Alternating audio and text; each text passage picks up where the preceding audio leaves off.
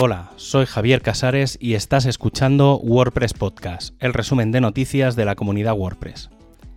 En este programa encuentras la información del 16 al 22 de mayo de 2022. Seguro que hay una persona en la comunidad WordPress que en algún momento en el que te habías quedado atascado te ayudó. Muy probablemente le darías las gracias y ahí quedó. Pero siempre tienes en la cabeza a esa persona que en ese momento de saturación, de histeria, estuvo allí.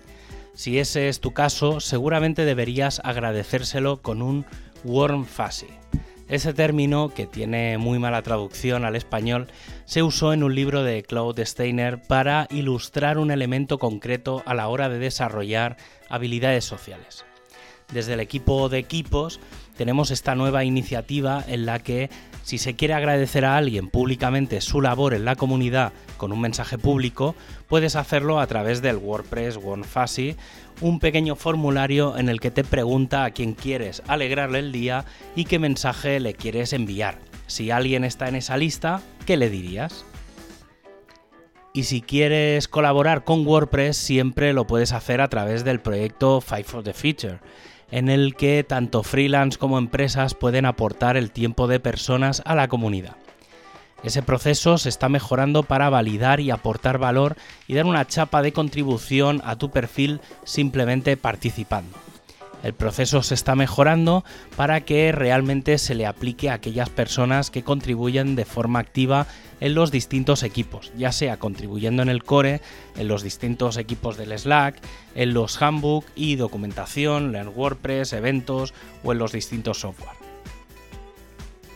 El proceso de lanzamiento de WordPress 6.0 ya está aquí y la línea temporal está muy definida en estos momentos.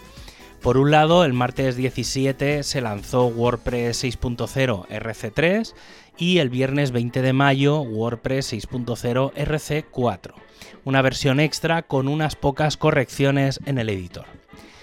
A partir del lunes 23 a las 16 horas UTC comenzará, si no se detecta nada grave de última hora, la congelación del código durante 24 horas en la rama de WordPress 6.0, lo que significa que el martes 24, en una hora aún por determinar, a partir de esas 24 horas comenzará el proceso de compilación de la nueva versión y, por lo tanto, un par de horas más tarde el lanzamiento y actualización de los sitios. El equipo de Core ha preparado una pequeña entrada con algunas de las mejoras que incluye las últimas versiones de Gutenberg, las nuevas y el editor nativo. Entre ellas encontramos las mejoras de encontrabilidad, aumentar las variaciones en determinados bloques, muchos más diseños y la posibilidad de bloquear los bloques para evitar cambios inesperados. El mismo grupo del editor también ha lanzado ya su panel para WordPress 6.0.1 en el que se incluyen correcciones de la nueva versión que se están encontrando ya y que tenían poco impacto para el lanzamiento. También se están proponiendo incluir más elementos en el theme.json de forma que se pueda dar estilo a botones, leyendas y otro tipo de código. Y el grupo de performance ha lanzado la versión 1.1.0 del plugin Performance Lab con vistas ya en el 1.2.0 el 20 de junio.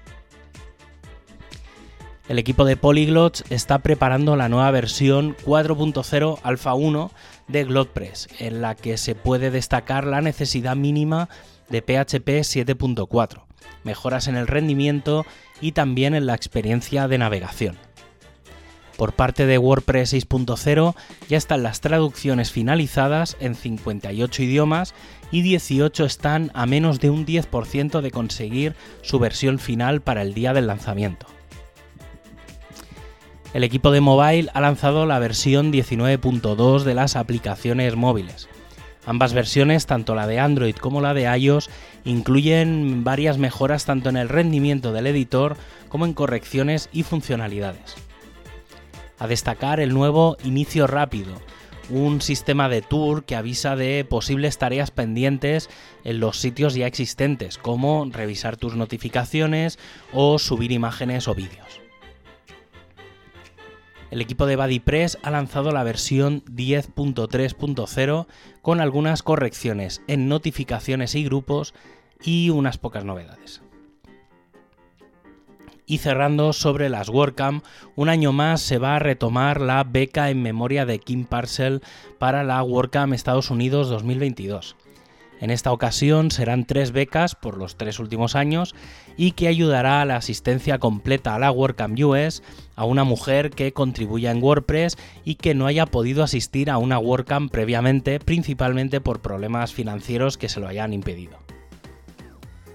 Y para acabar, ya sabes que tienes todos los enlaces para ampliar la información en wordpresspodcast.es. Un abrazo y hasta el próximo programa.